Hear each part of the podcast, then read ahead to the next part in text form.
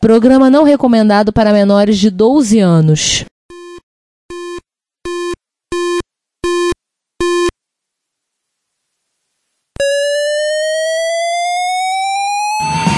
Spectrum 81, Dragon Vic and R1, Commodore 64, Amsterdam, Dan Acorn, Electron, cheaper BBC.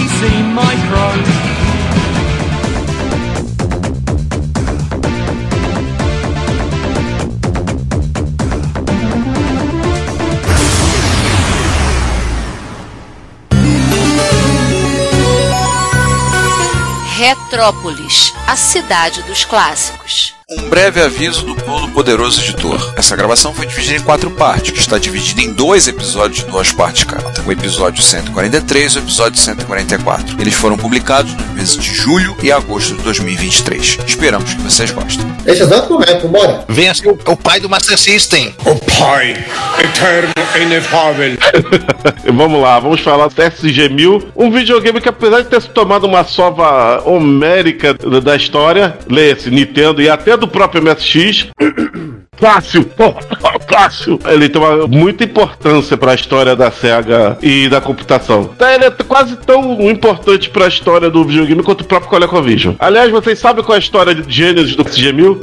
Sabia não? A Coleco, ela, ela mostrou o ColecoVision para as empresas japonesas que ela queria lançar no Japão, em 1982, 81 para 82, quando ia lançar o ColecoVision. Mostrou para Nintendo, a Nintendo que já era parceira dela, que, que a Coleco que lançava os jogos da Nintendo, Donkey Kong, né? Então, tinha o oposto do Donkey Kong que era. Exatamente. Era o carro-chefe do ColecoVision. E a Nintendo já estava em desenvolvimento do Nintendinho, disse não, não queremos isso aí. E mostrou mostraram pra SEGA, que também disse: não, não queremos isso aí. Só que parece que a SEGA, quando olhou o CG1000 começou a datar. Uns 80, um 993. Chips de prateleira, um. Quer dizer, quando olhou o colega. E depois lançou um videogame que é a cara. Quer dizer, não é cara e focinho, mas é por dentro. É um ColecoVision inteiro. Só que menor, né? Só que é a moda japonesa, ou seja, menor. E branco, pequenininho, bonitinho. Ele não é inteiramente compatível, que por. Óbvio, ia dar muita pinta, né? É, ia ser, ia ser uma cópia, né? Ia dar processo. Eu não sei como é que não deu, que é chip prateleira, né? Não tem como. Não tinham o que fazer. Eles, eles sabiam exatamente até onde podiam ir. Z80, TMS 9918A, SN 76489A, blá, blá, blá, a mesma coisa de sempre. Assim como o PV1000 foi lançado na mesma época do Famicom, só que. Gente, tem a RAM e VRAM a mesma quantidade. Do... Não, a VRAM tem que ser padrão, não tem muito jeito. É 16K, né? É, mas assim, a grande diferença é que o, o, o PV1000 também lançou, lançou na mesma época do Nintendinho, ele morreu na BR.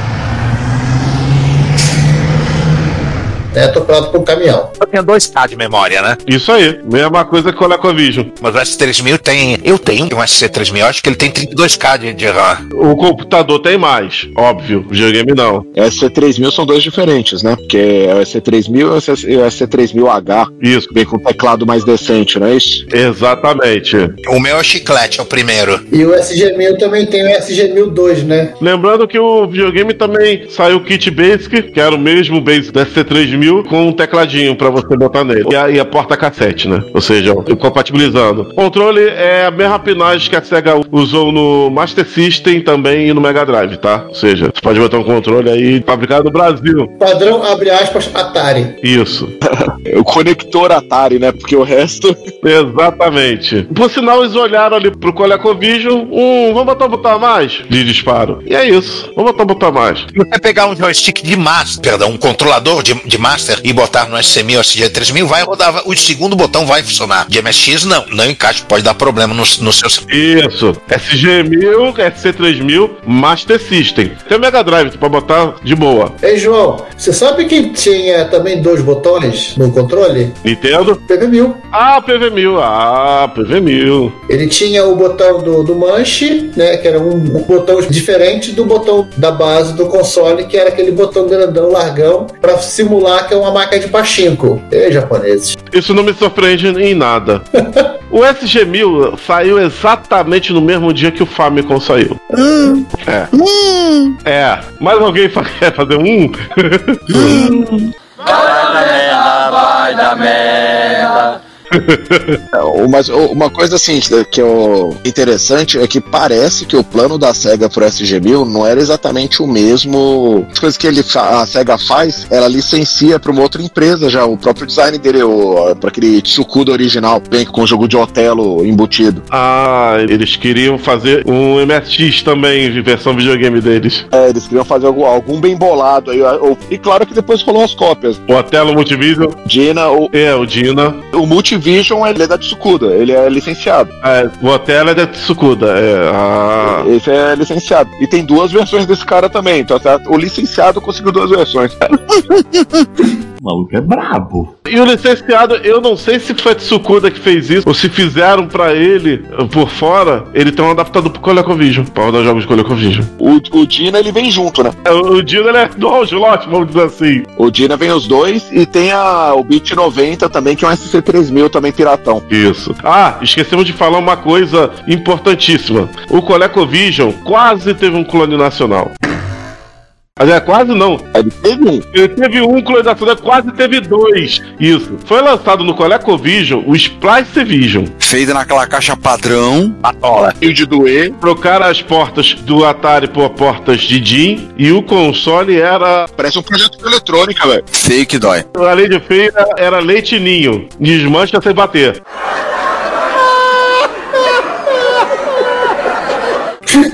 É sério, o Splice Vision é raro porque ele é tão frágil, tão frágil, que o pessoal da Splice de desistir de fazer videogame, eles estavam dando pros usuários um ColecoVision no lugar de quem comprou o Splice. Ó, meu Splice morreu e tá na garantia. Ué, recebi o console americano por quê? Porque a gente não tem mais Splice Vision, descontinuamos, tá aí. É sério. Meu Deus do céu.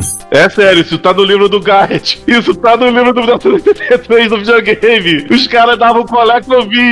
Hein, João? E o outro é o que a, a, a microdigital ia lançar e desistiu. Isso, o Onix sem ser Júnior. O protótipo do Onix, do Onix 1, né? Porque teve o Onix 2, que era um clone de Atari. O protótipo do Onix tá com o Garrett. Ele herdou esse protótipo. A Microdigital entra no mercado de videogames, lançando o Onix. Por isso, talvez surgiu aquele também boatos dos MSX, porque já tava olhando a arquitetura, ou seja, só que acabou não indo nem para um lado nem para o outro, não teve nem MSX, nem quase MSX com o Coleco. E eles acabaram lançando um clone de Atari que era o que tinha para hoje, era fácil de fazer. Até porque o mercado explodiu nos Estados Unidos. Eu sou louco de lançar um videogame que não ia ter mais carro de jogo disponível, né? Exato, ao contrário do Atari que tava bombando no Brasil, tinha que ir tudo que é lugar, facinho de fazer, jogo pra caramba. Foi só fazer uma campanha publicitária bacana e botar um visual transado e vender legal. A gente não terminou de contar a história do SG-1000, né? Não, não. Qual é o lance do SG-1002 que tem a ver com o MSX da Yamaha? Sim, isso eu acho interessante, porque o, o SG-1000, o MK, o Mark II,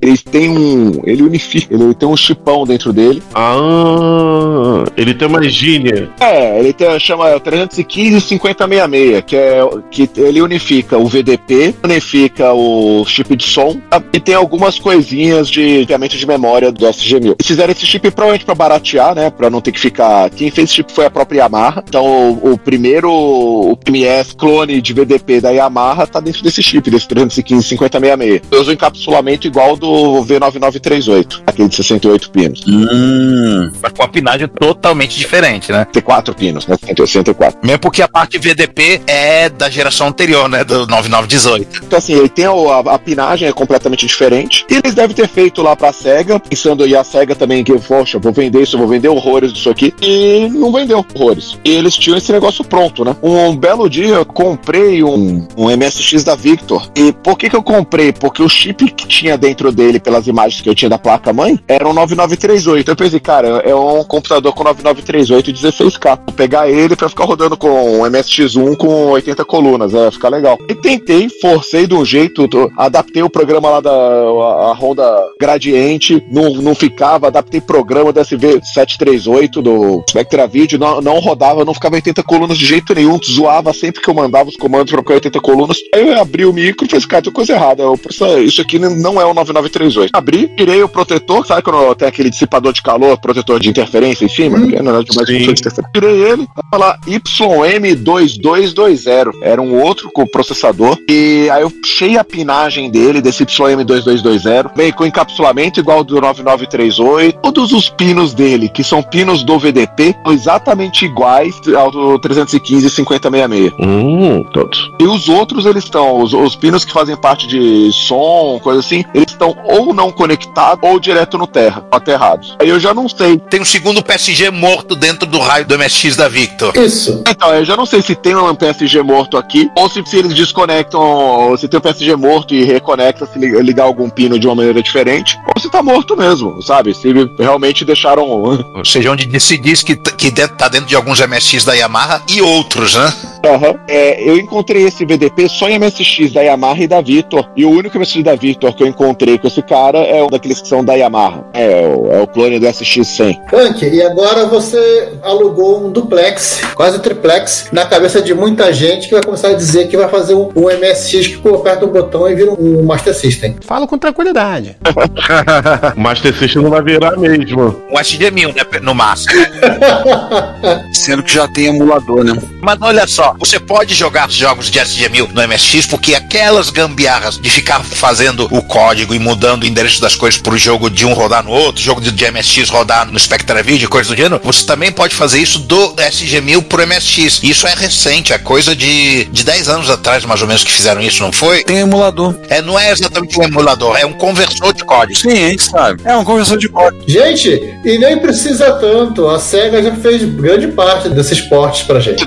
Mais ou menos, mais ou menos, mais ou menos. Trabalho a SEGA já fez, né? É. É, pra falar a verdade, é uma parceria da SEGA com a Pony Cannon. A SEGA chegou, toma o código fonte aí, Pony Cannon. O Pony Cannon olhou, você, estagiário, vai portar todos os jogos CG1000 pro MSX. Então um estagiário ficou portando lá os jogos, porque o cara tava com o código fonte na mão, era pouca coisa, deve ter sido um cara só. Nem todos foram portados. Tem umas coisas lá, tem as ROMs. Inclusive, você consegue fazer isso lá com o sofá RAM no MSX carregar. Mas tem um bocado de coisa, assim. Uma coisa. O Girls Garden não foi portado, por exemplo. O Underboy, que esse é o Underboy mesmo, já que o do MSX é Adventure Island. O Underboy não foi portado. O Elevator Action é diferente. Ele O Elevator Act é diferente, o Galaga é diferente, pra pior. Zero não foi. Action também. O Zaxxon foi. O X-Zero não foi portado, mas eu acho que é o mesmo jogo, porque tá escrito lá que quem fez o jogo do SG-1000 foi a Dempa, que foi a mesma que fez o MSX. Então eu acredito que ela fez isso pros dois iguais. O Zip Racer foi portado, mas a posteriori. O Bomb Jack foi postado a posteriori, mas depois dessa época do MSX. Infelizmente, que eram jogos excelentes. O Bomb Jack e o Zip Racer, na minha opinião, fizeram muita falta daquela época. Esses dois aí, se tivesse na, na biblioteca do MSX, porra, na época ia ser sensacional. E a Polycanon depois resolveu inventar moda. O que, que é inventar moda? Ela tentou portar alguns jogos do Master System pro MSX. O resultado não foi lá grande coisa, né? Fantasy Zone 1, que é de MSX1, não ficou tão bonito, mas tem a jogabilidade razoável. O 2 é bonito, ele é um pouco lento, mas ele é muito fiel do Master System. E o OutRun, bem, o controverso OutRun do MSX2, né? Também é da Polycanon. É melhor a gente não falar a respeito disso. Então todos os jogos oficiais japoneses da SEGA são da Polycanon. Inclusive esses que não são porte direto do SG-1000. Pra terminar sobre o SG-1000, só permita-me fazer uma pequena correção. Logo no início eu falei que o SG-1000 era o pai do Master System, talvez seja mais exato dizer que é o avô, né? Porque entre o SG-1000 e o Master System teve o Sega Mark III, né? Sim, e aliás o Mark III eu tenho uma outra curiosidade pra falar aqui. Que o Mark III ele se aproximou, ele melhorou, se distanciou e se aproximou ao mesmo tempo do MSX. Aí ele tá complicando mais, Rogerinho. Vou explicar por quê. Bom, ele tem o VDP dele, que ele é compatível com o 18, mas ele não é um 38, apesar dele ser bem potente, ter mais cores. É o mesmo do Master System. o- É o mesmo VDP. Mas o que o, o Mark III tem e o Master System tem embutido, o Master System japonês, não o ocidental, é o FM. O FM do Mark III vinha no cartucho de expansão. O Master System vinha embutido. O FM dele é o YM2413, o mesmo do MSX. E o Master System ele usou meses antes esse chip antes do MSX, inclusive. É o padrão do 2 Plus. E virou padrão no 2 Plus. Não, Turbo R. Não, 2 Plus. Turbo R. Ah, é. Padrão Turbo R. É que Porque muitos o- 2 Plus vieram com FM. Foi, desculpe. Não, quase todos. Menos um. Funcional do 2 Plus. O único 2 Plus que não veio com FM foi o FX da Panasonic. O AV35. O AV35 também não veio, né? O Wave 35 também não. Isso aí. Enfim, só pra terminar que, apesar dos pesares, Mark 3 também nos deu alguns jogos, ah, dois jogos que do tipo, eles eram de certa forma de MSX, foram pro Master System e voltaram pro MSX. Porque a Compile começou a trabalhar com, aliás, três. Ah, Um é de SG-1000. O SG-1000 tem o Gooncave, que é da Compile, e que, se eu não me engano, ele saiu primeiro no SG-1000 pra depois aparecer a versão do MSX. E os jogos têm diferença. Eles não são 100% iguais. É pouca diferença, mas tem. Depois vocês joguem o do SG-1000 e joguem o do MSX pra vocês verem as diferenças. Não! Segunda coisa, a Leste. Ele era pra ter saído do MSX primeiro. A SEGA comprou passe e deu uma grana ferrada pra eles fazerem o Mark III barra Master System. Eles fizeram a versão do Master System, conseguiram terminar e depois voltaram pro desenvolvimento pra versão do MSX. O time da Compile era pequenininho, né? Era muito bom, mas era um time pequeno. O legal dessa versão é que a versão do MSX acabou ficando melhor que a do Mark III barra Master System. E o outro jogo que a SEGA pediu pra eles fazerem uma versão melhor, eles olharam e falaram, pô, depois vamos fazer a versão do MSX melhor? Era o Gol Velhos. Gol Velhos é um jogo de 86 de MSX1. Em 88, a SEGA pediu a versão do Mark III. Compile achou essa ideia tão boa que ele fez o Shin Gol Velhos, que todo mundo chama de Gol Velhos 2, e outros nomes, Gol Velhos... É, Gol Velhos MSX2, aquele, aquele jogo lá. O Zelda da SEGA, pronto. Não, o Zelda da SEGA é o Golden foi feito por ela própria, o Golden Axe Adventure, que foi feito por ela própria. É o Zelda da Compile. Isso. E só pra terminar o meu caso aqui, infelizmente a Compile fez só pro Master System o R-Type. Master System barra Mark III é muito melhor que o do MSX. Mas muito mesmo. Enfim, jogue os jogos do primo do MSX, o Master System, e do irmão bastardo do, do ColecoVision, o SG-1000, que também é primo do MSX. Jogue os jogos deles que são bem interessantes. Quer dizer, alguns jogos vocês já jogaram, né? Tá no MSX. São da SEGA. Isso é um debate. Muita gente ficou especulando qual é a melhor versão dos Axon. Se é o do ColecoVision, se é o do SG-1000. Eu tenho a dizer que é o do Coleco, por que pareça. Muita gente concordou comigo. Inclusive, o pessoal, quando eu fiz uma matéria sobre jogos da SEGA, achou que eu estava falando mal do jogo do Coleco em Pro do SG-1000, mas eu só me confundi no texto. Não, a versão do Coleco é melhor. Atenção, gente, mandem cartas bomba pra casa do João. É fácil achar. Tanto Igor na porta. Olha, eu acho que se eu falasse o contrário, que o pessoal queria me matar. Eu só concorda comigo. Interessa assim, caso isso aconteça, é na casa do João. É, tem o Twingo na porta. Coloca dentro do Twingo, inclusive, a carta bomba. Pra garantir.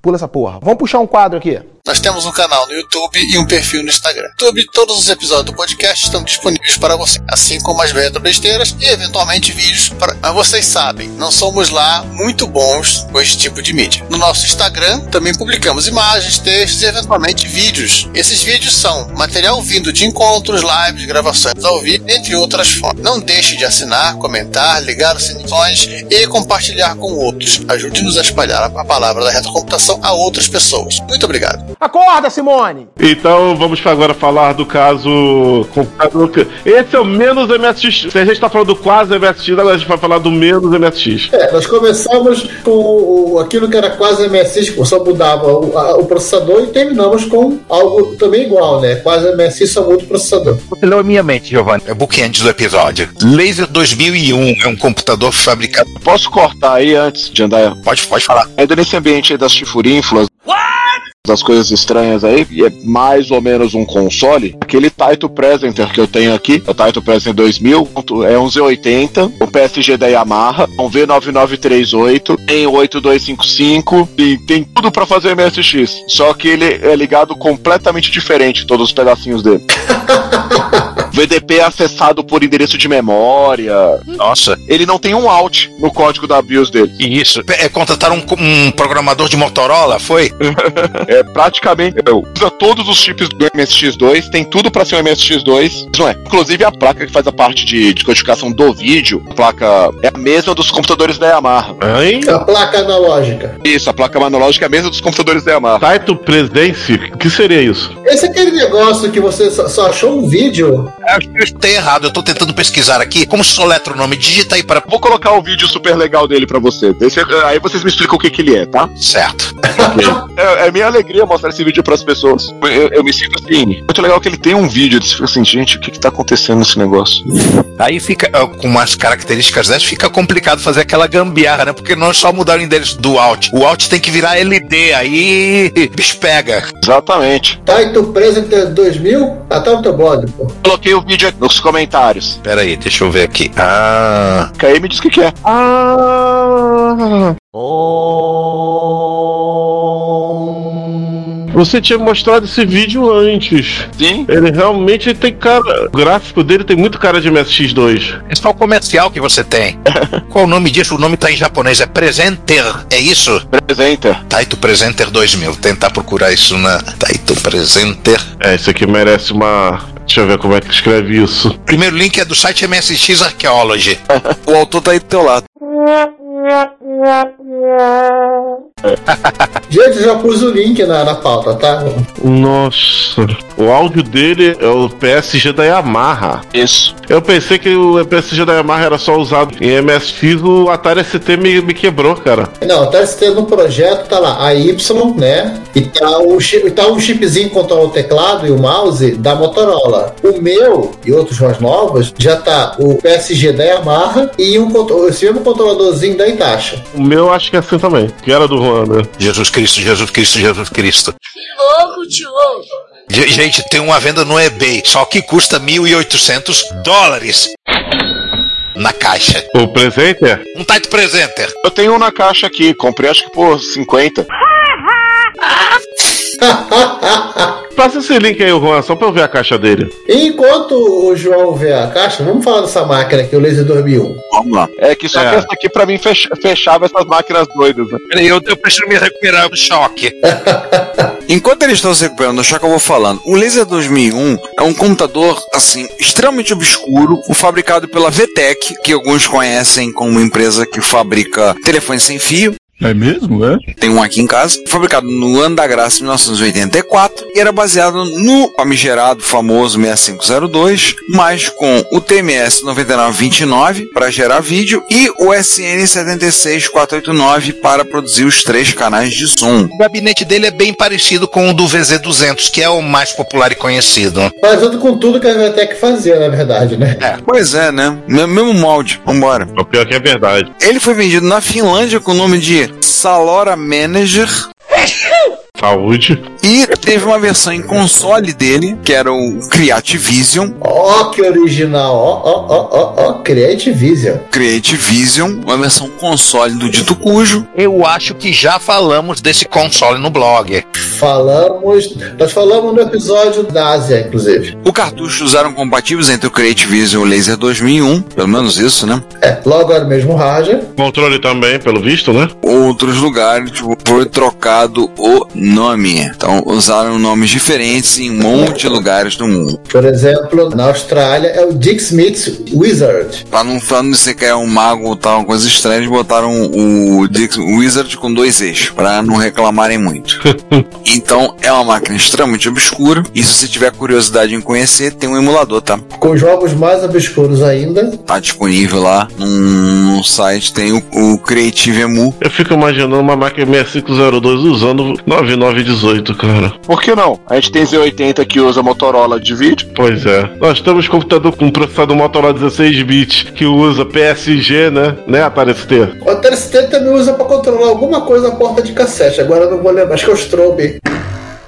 Cassete. É o PSG também no controle joystick? Desculpa, porta de impressora. Ah, bom. Eu, que raio de porta de cassete é essa que eu nunca vi na Atari ST? Eu já ia falar isso. E aí já tá trocando as bolas aqui, já tem tanta combinação de, das mesmas peças que a gente já tá começando a se confundir aqui. Deixa eu só mandar outra aí, ó. Você falou de vender a Sa- o Salora. Salora é uma companhia finlandesa que pelo jeito fazia de tudo, né? É. Salário é só um brand. É, você vê que tem aí no link que eu mandei, tem aí os protótipos de MSX da Salora. Nossa. E na verdade era o Toshiba, um Mitsubishi e a princípio um Fujitsu. Trocaram a etiqueta, né? É, o tal do Fujitsu não, não, não seria só trocar etiqueta, né? Porque não existe Fujitsu com dois slots de cartucho. Nada que o Adriano resolva. Não, ainda bem que não fizeram Fujitsu, vou te contar. Ô, amigo. Pode ficar tranquilo que teu objetivo de vida não foi mais uma vez estendido. Eu Vou fazer um parênteses aqui sobre o Fujitsu, o FMX. Eu acho que a Fujitsu tava com muita má vontade de fazer MSX, cara. Acha? Você pode ter certeza disso. Porque tudo que eu vejo de bom elas fazendo no FM7, o detalhe é que eu tenho dois, ambos adquiridos do One. Tudo que eu vejo de bom, cara, as máquinas elas são muito bem acabadas, feitas, tinham um acabamento sensacional. Tudo que eu vejo da Fujitsu de bom, que a, o FM7 tem, o 77 AV, o raio do FM7 não tem, cara. O FMX não tem. Tá pra essa questão de sacanagem com o MSX. Ah, cara, eu, eu acho que tá falando mal, tá? Porque FMX é um micro muito bem acabado. Isso acabou com ele.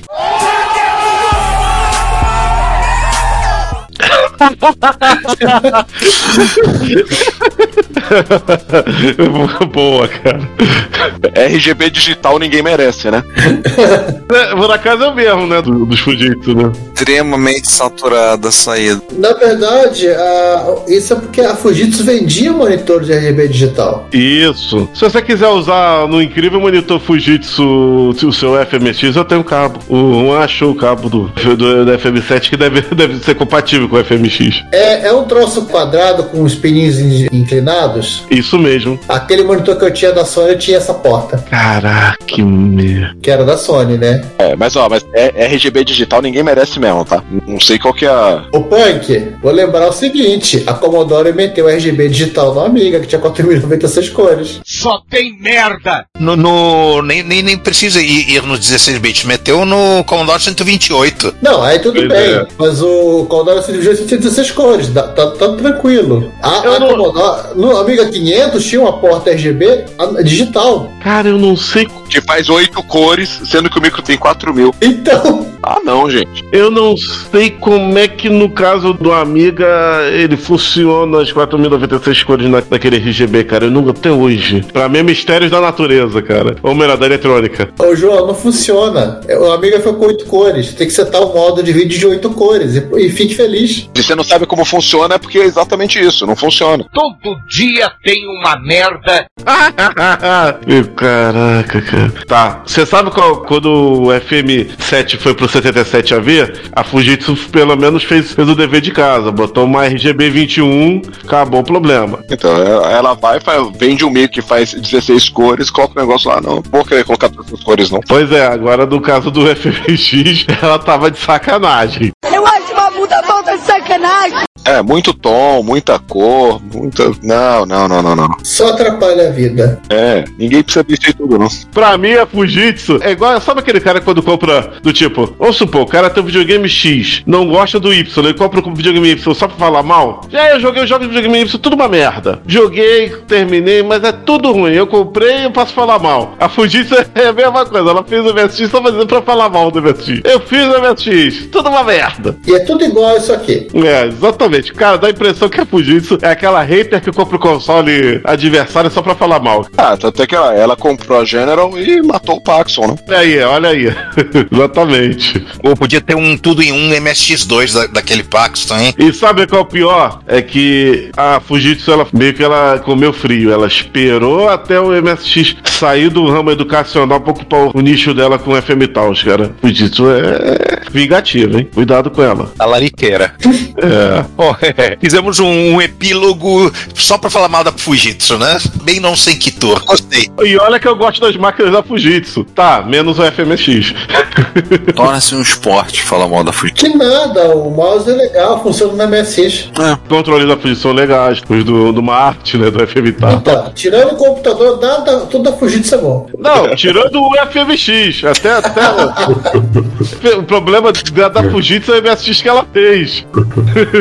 ai, ai, ai. Você que tá assistindo a gente no celular enquanto dirige, muito obrigado, dá pra assistir sim. Se, a respeito deste episódio, você quiser enviar um comentário, um elogio, uma crítica construtiva ou uma correção, porque afinal a gente erra também, seja ela no nosso site ou no canal do YouTube, ou ainda você quiser nos enviar um e-mail, não hesite, faça. Você pode falar conosco através do Twitter, nosso perfil é o arroba Retrópolis, nos comentários desse episódio, desse post, que vocês estão vendo agora, retrópolis.net.br ou no Retrópolis com acento, no o.com, nos comentários do nosso canal do YouTube no Retrópolis, no nosso e-mail, o contato arroba retrópolis.net.br e vários outros locais. Nunca se esqueça do que nós sempre dizemos: o seu comentário é o nosso salário. Muito obrigado pelo seu tempo e pela sua audição. Mas acabou o programa já, então não vai dar tempo de falar. Acabou que a gente falou, a gente não ia falar tanto de MSX, estamos falando, né? Pois é. Mas o negócio, o negócio era quase MSX, a gente tá quase lá. Não, a gente tá falando de MSX mesmo. A gente não foi só no quase, passou mesmo. Eu acho que o FMX ele entra na categoria do expert. Opa! Chega de treta, chega de treta. Vamos terminar na paz, gente. Sem briga, sem briga, sem violência. E o Turbo R, hein? Compatível, não tem pauta de cassete. Saída pela esquerda. Vai começar essa história toda de novo. Então ele tá aqui, tá em casa, aqui no quadro da MSX. Vai começar tudo de novo. É, mas o Turbo R, assim, ele, ele, ele foi feito para ser compatível, já que ele é uma máquina de 16 bits. Aí. Então, fim da história. Quem tem, fique feliz que tem seu Turbo R. Quem não tem, que morra de inveja. Fim da história. E Mas é. chamou o pai de Coca-Cola e a mãe de Fantaúva.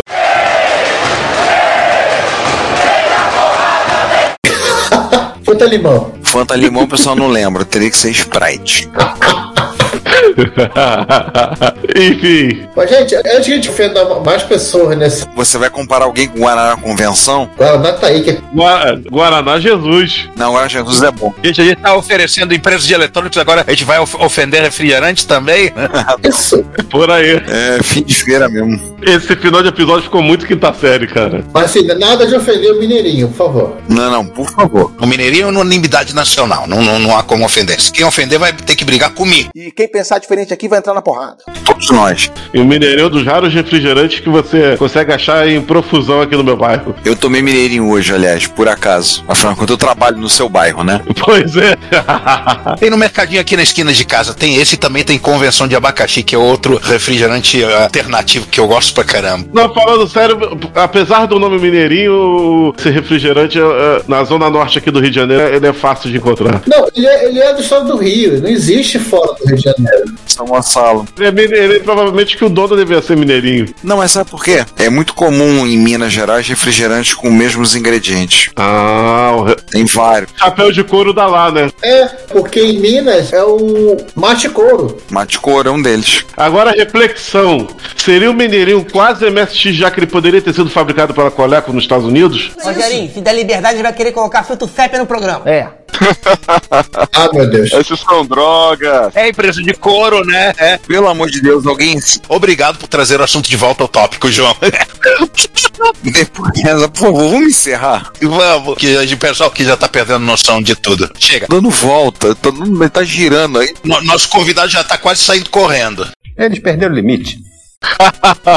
A gente não tá só dando volta, a gente já tá dando pirueta. né? A gente já tá dando a volta no eixo X, no, no plano X, y, e estão começando a pular no Z. Vamos, vamos encerrar essa história, pelo amor de Deus. Próxima vez que a gente encontrar com o Punk, lembrar de levar uma garrafa de 2 litros de Mineirinho pra ele. Boa, boa. Eu vou ficar feliz. Ja- Jaú, vamos levar pra Jaú. Contrabando. É, Vocês só façam um favor de vai levar gelado, tá? É, tem que levar do isopor. Não tem geladeira lá em Jaú, então. E, e deixa de lá no hotel. Então, mantendo a geladeira então, mas quando for me entregar, entrega em gelado. Nada de refrigerante quente, pô. Ah, sim, isso sim, isso é o mínimo. A gente deixa na geladeira do hotel, de véspera. Giovanni, pra encerrar, em Jaú, muitos anos atrás, a gente tava querendo fazer contrabando de Red Bull para o Rio. Agora a gente vai fazer contrabando de Mineiro para Jaú. Isso, a gente, né, a gente quase também fez contrabando de, de soda 15 e Guaraná 15, mas tudo bem. Só da 15, Guaraná 15? Refrigerante local. São locais. O soda 15 era um refrigerante não alcoólico que tinha solução alcoólica de óleo de limão. Mas isso ainda existe lá em Jaú?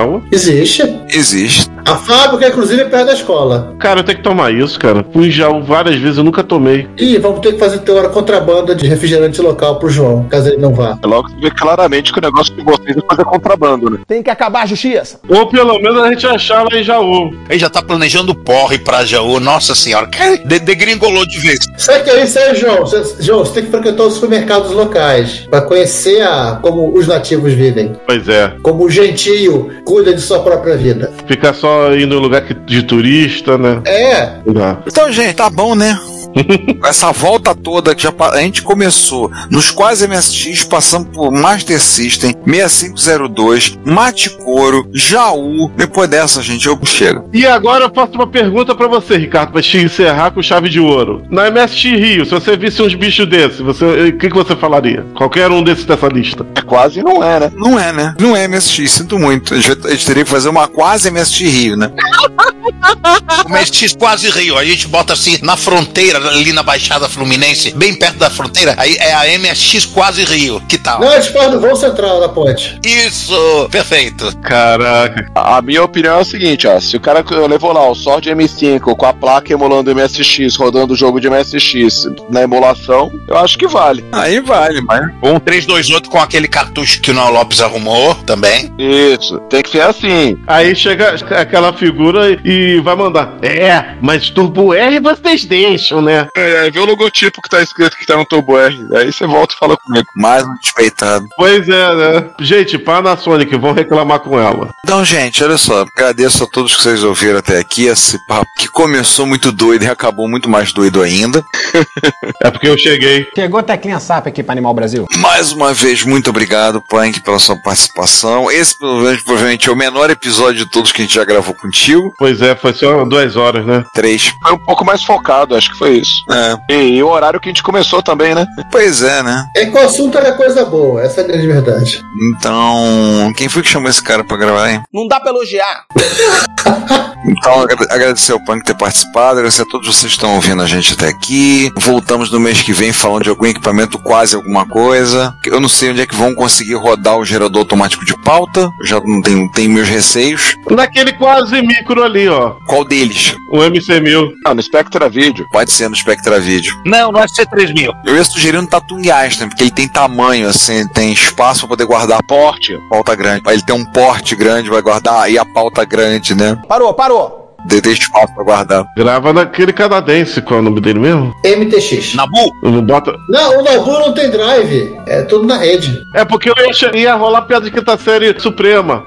Bota no Nabu. I quit. Eu já encerrei, gente. Agora vocês fazem o encerramento, que depois dessa eu não tenho coragem de falar mais nada. Bom, eu já esgotei, já excedi minha capacidade de causar tretas, no que fui muito bem ass- assessorado hoje, inclusive com o nosso convidado. E é isso aí, gente. Fui. É, bom dia, boa tarde, boa noite, gente. E a gente volta, ou quase, no próximo episódio. Fui. Bom, bom, gente, é isso, né? Eu consegui passar três horas é, quietinho, porque, enfim, tem muita gente conhecendo mais do que eu. Mas é isso aí, a gente volta, sei lá, daqui a duas semanas, sei lá, daqui a uma semana, não sei, enfim, fui, tchau. Então, gente, obrigado por ter no- nos escutado, ou quase isso. Punk, obrigado por ter participado. Agora eu vou deixar você se despedir. Enquanto isso, eu vou ajudar o, o Ricardo e o Juan a expulsar o João da sala. Até mais. You will die, mortal. E de novo, eu fiquei sozinho aqui. Falou, pessoal. Até a próxima aí. Próximo episódio anual sobre as MSX, quase quase MSX, MSX que não foram. Descobri. Oh.